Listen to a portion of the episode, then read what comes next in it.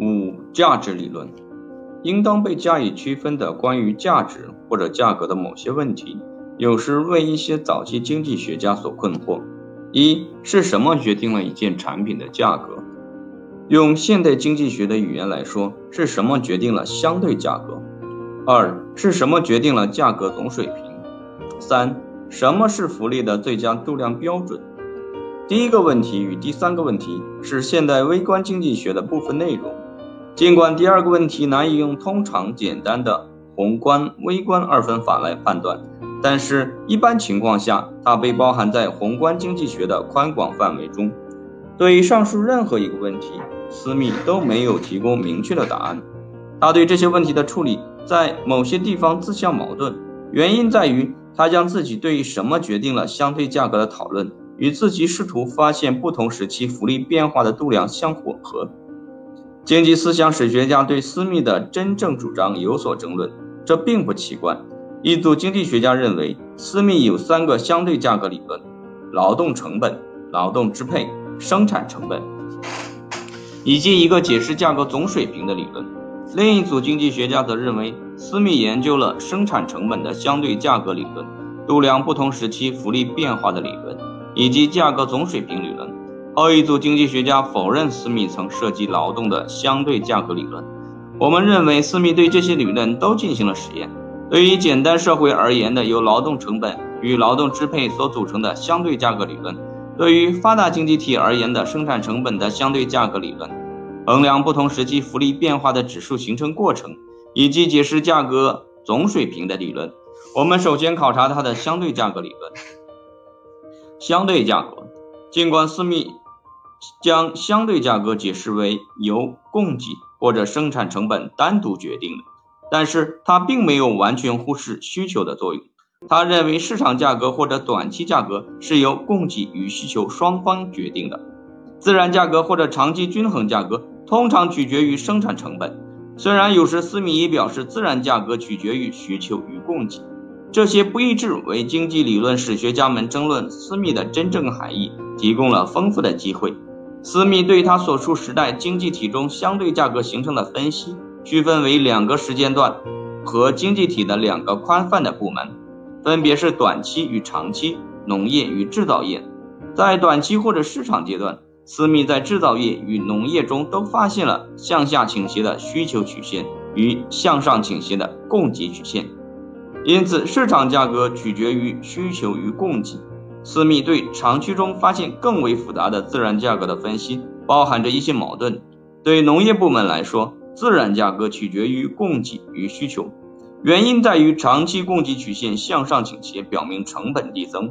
但是对制造部门来说，长期供给曲线有时被假定为完全富有弹性，表明成本不变。在分析的另一些地方又向下倾斜，表明成本递减。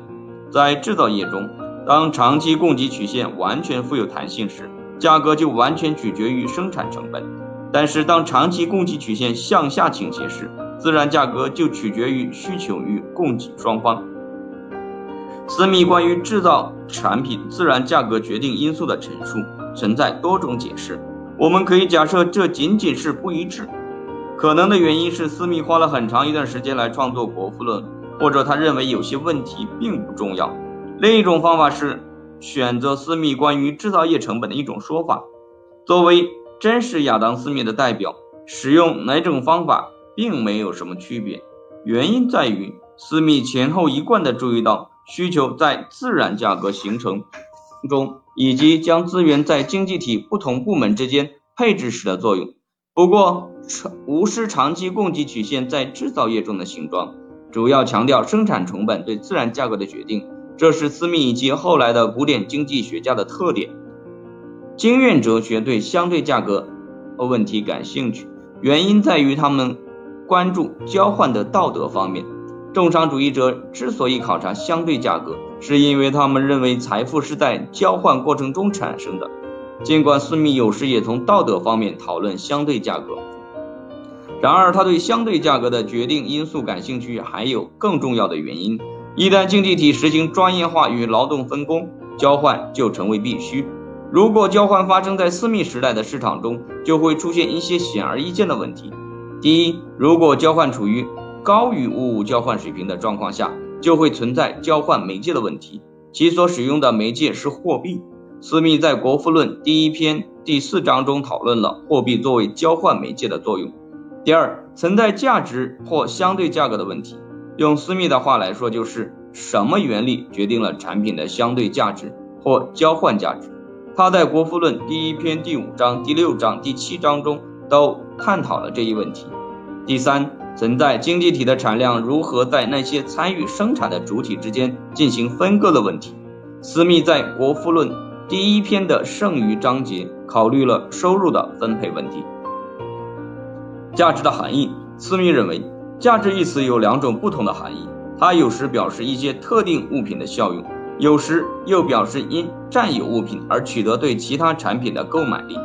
前者可以称作使用价值，后者称作交换价值。使用价值很大的东西，其交换价值往往极小，甚至没有；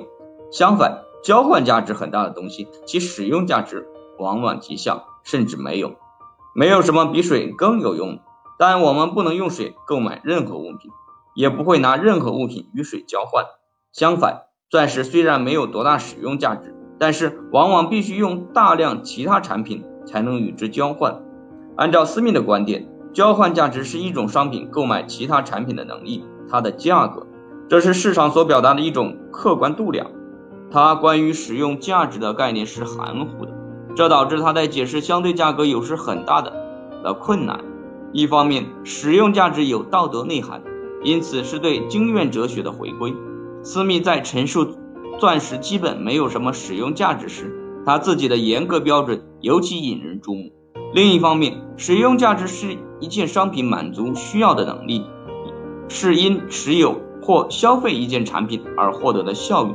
当一件商品被消费时，可以获得几种效用：它的总效用、它的平均效用、它的边际效用。斯密的关注点是总效用，这就模糊了他对需求如何在价格决定中发挥作用的理解。直到斯密创作《国富论》一百年之后，边际效用与价值之间的关系才被经济学家所理解。显然，水的总效用超过了钻石的总效用，这就是当斯密用水较高的使用价值与钻石的使用价值表示所指的意思。然而，因为商品的边际效用经常随着其消费的更多而递减，所以水的又一单位与钻石的又一单位相比，带来较少的边际效应是相当有可能的。我们愿意为一件商品所支付的价格，我们对获得又一商品所给予的价值，不仅取决于商品的总效应，而且取决于其边际效应。因为斯密没有意识到这一点，在19世纪70年代之前。其他经济学家也没有注意到，他就既不能为钻石水悖论找到满意的解决方法，也不能了解其使用价值与交换价值之间的关系。斯密关于相对价格，因为斯密对相对价格的决定因素有些困惑，所以他发展了与这些因素相关的三个独立理论：一、劳动成本价值理论；二、劳动。支配价格理论，三生产成本价值理论。它假设了经济体两种截然不同的状态：初期野蛮状态或者原始社会。它被界定为这样一个经济体，其中资本还没有被积累起来，土地未被使用。发达经济体其中资本与土地不再是资源充足的产品，它们具有超过零以上的价值。原始社会中的劳动成本理论，在人类社会初期的野蛮状态下，还没有储蓄及资本的积累与土地的使用，获取各种物品所必需的劳动量之间的比率，似乎唯一能够为各种物品的相互交换提供标准。例如，如果一个狩猎国家杀死一头海狸所需的劳动，通常两倍于杀死一头野鹿所需的劳动。那么，一头海狸自然就可以换来或者值两头野鹿。按照斯密的劳动成本理论，在还不存在土地与资本的经济体中，或者土地与资本还是无限充足的自然资源的经济体中，一件产品的交换价值或者价格由生产产品所需的劳动量决定。这让我们认识到劳动成本价值理论的第一个难点：我们应当如何度量生产一件商品所需的劳动量呢？假定两个劳动者在没有资本的条件下生产，土地是空闲的，在一小时中，劳动者琼斯生产了一个单位的最终产品，劳动者布朗生产了两个单位的产品。假设所有其他情况相同，或者使用理论上的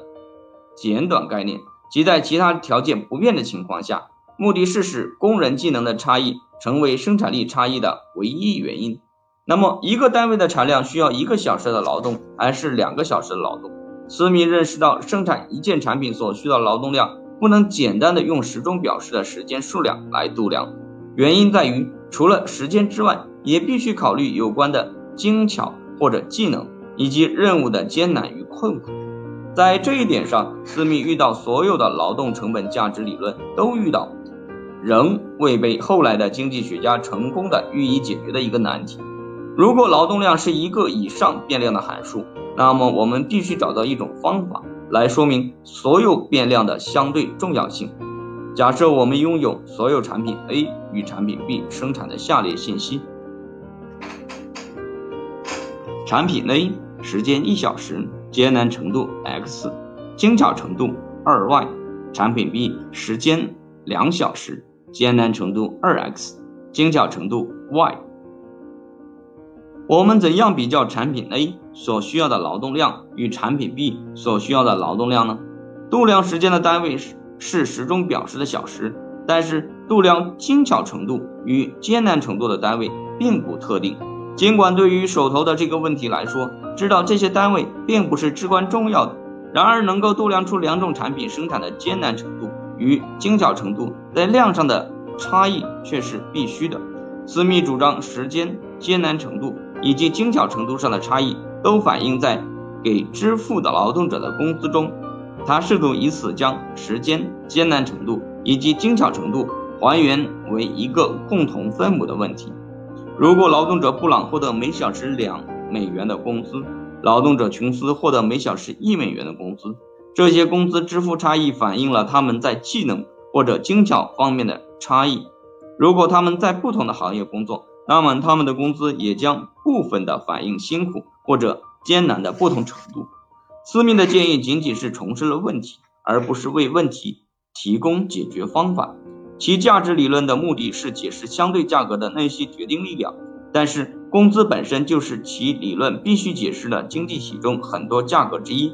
当他断定支付给劳动的工资可以度量生产一件产品所必需的时间。艰难程度以及精巧程度的相对量时，它是在回避正题。它是在表明一件产品是依照支付给劳动者的工资，而不是依照包含在产品中劳动量拥有价值。这是一个循环推论。斯密利用一套价格，也就是工资，来解释另一套价格。原始社会中的劳动支配，既然我们已经介绍完原始经济体中相对价格的劳动成本理论。介绍劳动支配理论将会一帆风顺。按照斯密的观点，在劳动支配理论中，一件产品的价值对于那些拥有产品的人以及那些想用它去交换一些新产品的人来说，正好等于产品能够使他们购买或支配的劳动量。如果捕获一头海狸或者两头野鹿需要两小时，那么斯密认为，在市场上，两头野鹿将等于一头海狸。或者海狸的价格将两倍于野鹿的价格。发达经济体中的劳动理论，私密有关发达社会的模型与原始经济体的模型在两个重要方面存在差异：资本已经被积累起来，土地也已被利用，